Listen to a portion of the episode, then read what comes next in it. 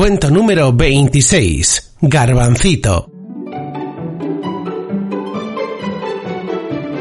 Hola, somos Mágico. Y Estrella. Los creadores de cartasmágicas.es. Y este es el podcast de cuentos online a través del cual viviremos grandes aventuras. Un podcast para crecer soñando y aprendiendo. Ahora os pedimos silencio porque empieza ya nuestro cuento mágico.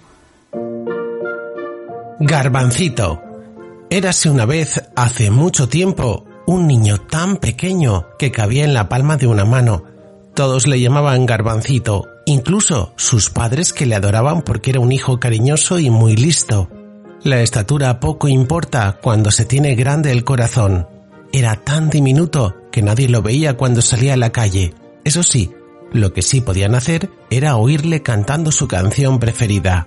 Pachín, pachín, pachín, mucho cuidado con lo que hacéis. Pachín, pachín, pachín, a Garbancito no piséis. A Garbancito le gustaba acompañar a su padre cuando iba al campo a trabajar y aunque éste temía lo que pudiera pasar, le dejaba acompañarlo. En una ocasión, Garbancito iba disfrutando de lo lindo, porque su padre le había permitido montar al caballo. ¿Ves, papá?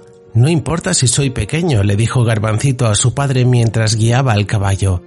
Tanto se divertía el niño que no se dio cuenta de que cada vez se iba alejando más de su padre. De repente tropezaron y en una de las volteretas quedó atrapado dentro de una col, captando la atención de un enorme buey que se encontraba muy cerca de allí.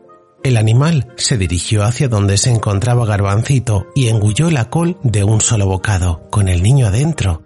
Cuando llegó la hora de regresar, el padre buscó a Garbancito por todos los lados, sin éxito, Desesperado, fue a avisar a su mujer, quien le ayudó a recorrer todos los sembrados y caminos casi hasta el anochecer. Gritaban con una sola voz, Garbancito, ¿dónde estás, hijo? Pero nadie respondía. Los padres apenas pudieron conciliar el sueño aquella noche con el temor de no volver a ver a su hijo. A la mañana siguiente retomaron la búsqueda, sin ser capaces de encontrar aún a Garbancito. Pasó la época de lluvia y luego las nevadas y los padres seguían buscando, Garbancito, garbancito, hasta un día en que se cruzaron con el enorme buey y sintieron una voz que parecía provenir de su interior.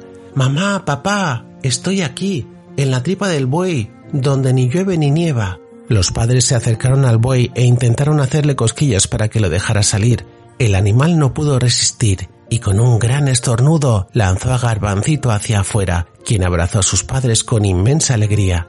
Después de los abrazos y los besos, los tres regresaron a casa celebrando y cantando al unísono. Pachín, pachín, pachín, mucho cuidado con lo que hacéis. Pachín, pachín, pachín, a garbancito no piséis.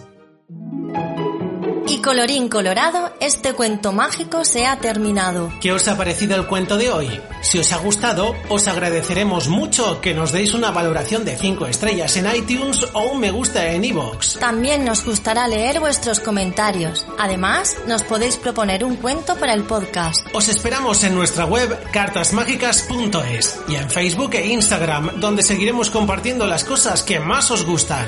Hasta el próximo capítulo de Cuentos Mágicos. Que la magia os acompañe.